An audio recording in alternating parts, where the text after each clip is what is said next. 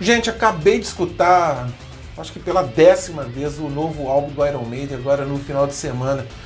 O 17 álbum deles de estúdio. Eu vou mostrar todos aqui de maneira rápida, só os de estúdio.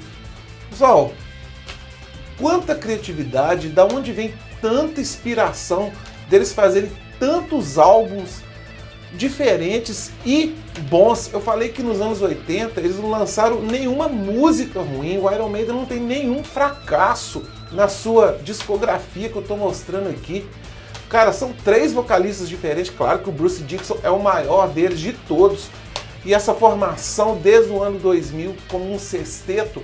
Pessoal, como que pode uma banda ser tão boa assim?